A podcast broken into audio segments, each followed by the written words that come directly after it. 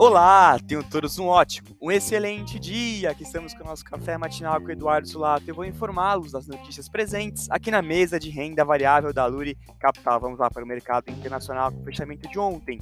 S&P 500 fechou em queda de 1,20%.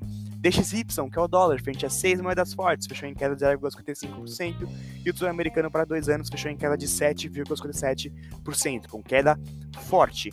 Bolsas internacionais fecharam em queda no pregão de sexta-feira, com o mercado apreensivo em relação aos bancos nos Estados Unidos, que estão sofrendo com taxa de juros elevada. No mercado doméstico, também com o fechamento de sexta-feira, o Ibovespa fechou em queda de 1,40%, o dólar futuro fechou em alta de 0,82% e o DI fechou em queda de 0,87%. A bolsa doméstica fechou em queda no pregão de sexta-feira, com investidores preocupados com os bancos globais e o setor financeiro, além da desconfiança sobre a demanda na China, pesando as ações de commodities.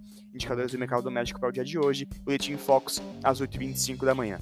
No radar doméstico, manter muita atenção no arcabouço fiscal e as instabilidades políticas recentes. Este foi o Café Matinal com de renda variável da Lura Capital. Tenham todos ótimos negócios.